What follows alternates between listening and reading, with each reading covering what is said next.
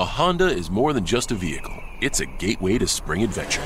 Start your adventures with Honda, the brand owners are calling the most fun to drive. For a limited time, well qualified buyers can get a 0.9% APR on a 2022 Honda Pilot and a 1.9% APR on a 2022 Ridgeline, CRV, or Passport. New vehicles are arriving daily at a local Honda dealer. Start your spring adventure today at your Northern California Honda dealer. See dealer for financing details 2021 ACSI survey of customers rating the performance of their own automobiles. Às seis em ponto, antes de lá chegarmos, vamos ter tempo ainda para relembrar que uma coisa leva à outra. Para já está na hora de aprender a comer.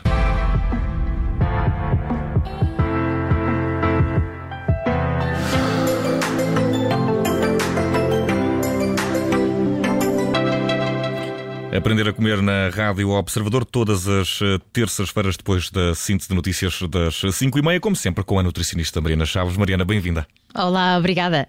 E hoje vamos uh, falar da castanha Brasil, uh, castanha do Pará, também conhecida assim, algo que para os mais desatentos pode parecer uma amêndoa, como me aconteceu a mim uma vez.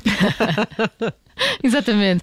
Eu diria que é assim uma amêndoa ao cubo, uh, porque ela é bem grande, uh, não é muito conhecida em Portugal, apesar O Vicente achava que, que estava com sorte só. Sim, sim, amêndoas, Ah, uma amêndoa amêndoas grande. entroncamento.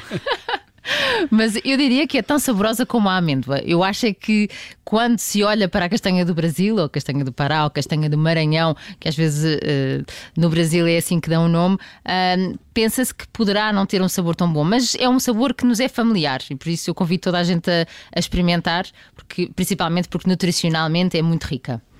Então vamos falar disso, da parte nutricional, porque já, já, já tínhamos abordado outros frutos secos, eh, sabemos que são importantes para uma série de coisas, nomeadamente para a saúde mental. para a saúde do cérebro, sem dúvida.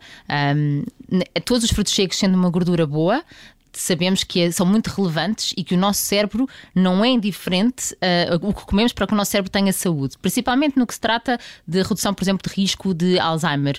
Hoje em dia sabemos, está muito bem descrito quais é são os alimentos que reduzem o risco e aqueles que aumentam o risco. E os frutos secos fazem parte desse grupo.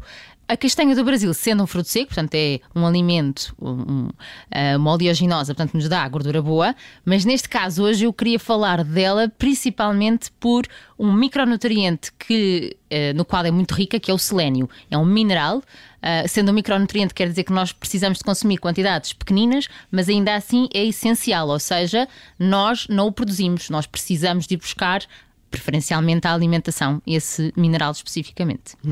E, e aqui, só para, para dar aqui um, um apontamento, quando falava do, do cérebro, eu preciso dizer isto que é. hum, este selênio é essencial para muitos, ah, muitas reações metabólicas que acontecem no nosso corpo, em especial para a saúde da tiroide, mas estudos todos têm vindo a mostrar redução do risco de cancro, ah, redução de risco de doenças cardiovasculares, também efeito neuroprotetor do Alzheimer, por exemplo, de Parkinson, ah, no que se trata a este micronutriente, ou seja, é, é a importância é muito maior do que se pensava, sendo que estamos a falar sempre de evitar deficiência. Não é quanto mais melhor, é evitar a deficiência deste mineral. Mas é preciso suplementar, eh, tomar selênio em suplemento ou com a alimentação eh, conseguimos chegar aos níveis eh, que são necessários? conseguimos apenas com a alimentação chegar a níveis necessários. Temos é que estar atentos a quais é que serão as nossas fontes de selênio.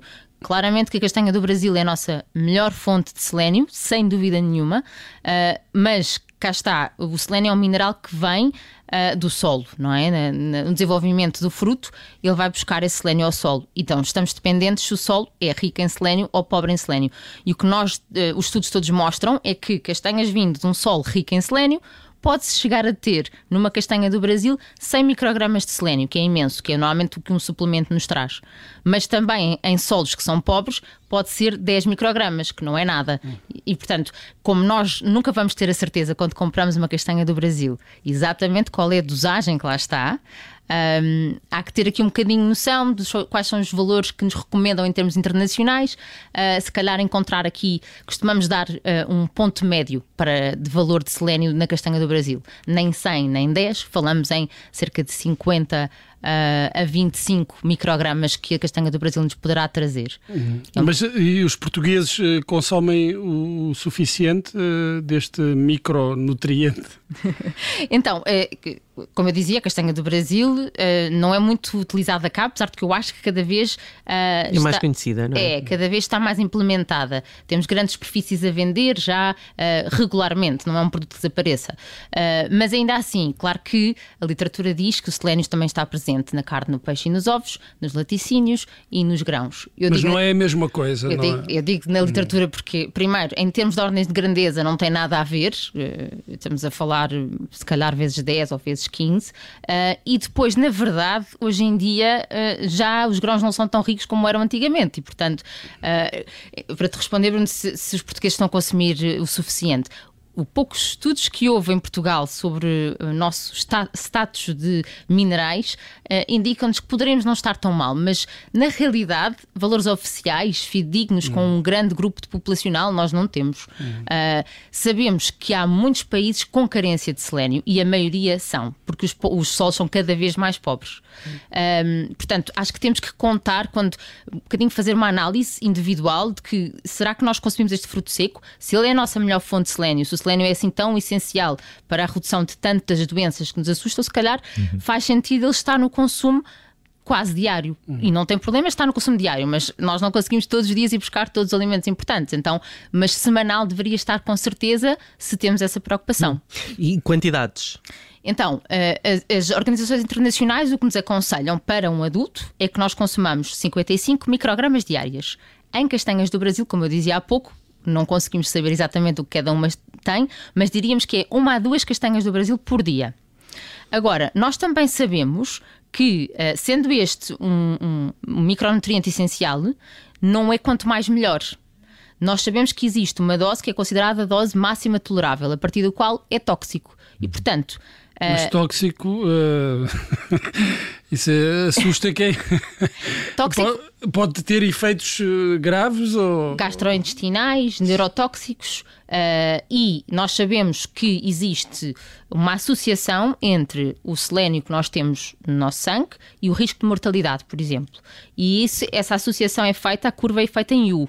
Ou seja, déficits de selênio estão associados a maior risco de mortalidade. E depois eu até já posso dar uns exemplos disso. Mas também sabemos que excesso de selênio também está. Portanto, quando dizemos tóxicos, claro que não é um veneno, não é?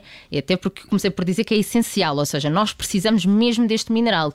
Não é indiferente, não é ah, agora vamos evitar porque pode ser tóxico. Não, nós precisamos.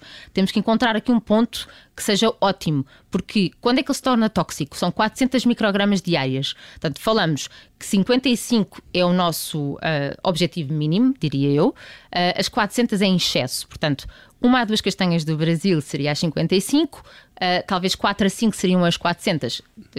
Tudo valores que não são muito uh, fidedignos, não é? São assim uma média. Aproximados. Aproximados, exatamente. Agora, como é que nós sabemos qual é o nosso status, não é? Como é que nós sabemos se a determinada altura da nossa vida temos que consumir mais ou menos? É medindo no sangue. É possível, é possível fazer essa, essa, essa avaliação, essa medição. Exatamente, tanto a nível dos glóbulos vermelhos como no plasma, mas normalmente pede-se no plasma. E, e, temos normalmente um valor de referência que os laboratórios portugueses nos dão que anda entre os 60 e os 120 microgramas por litro não é indiferente se estamos nos 60 ou se estamos nos 120, exatamente porque nós encontramos essa associação na redução da mortalidade quando nós conseguimos chegar a um valor ótimo. E, portanto, eu diria que o objetivo aí seria andar na casa dos 100, 110 uh, e não queremos ultrapassar os 120. Apesar de que ainda existem estudos que uh, são menos conservadores e que aumentam um bocadinho para além dos 120, mas se quisermos ser conservadores, portanto, na zona de segurança totalmente será entre os 100 e os 120. Um, e, e quando eu falava na redução da mortalidade, é importante explicar, por exemplo, que o Covid houve claramente uma associação entre carência de selênio e mais mortalidade por infecção Covid-19. Uh, isto foram estudos com um grupo populacional grande em que se estudou as pessoas que morreram de, depois da infecção e as pessoas que sobreviveram e verificaram que os que morreram tinham os níveis de selênio mais baixos. Com isto, a ideia não é irmos todos uh, suplementar selênio, pelo contrário, é tentarmos é incluir estes alimentos na nossa alimentação. Até porque, se nós temos um valor ótimo no plasma e de repente suplementamos, e se calhar passamos as, as doses que são consideradas tóxicas, estamos a fazer pior à nossa saúde, não é? Sim, se já estivermos uh, no, no, nível ideal, não, convém não estragar. Não mexe, não é? é? Mas, mas, como eu digo, nós não somos mágicos e pelo menos uma vez na vida deveríamos medir. Porquê? Porque o selênio nós até podemos ingerir. Vamos imaginar que consumimos todos os dias, diariamente, e já atendi uh, alguns casais assim muito engraçados que são matemáticos todos os dias, incluindo as castanhas do Brasil no seu lanche.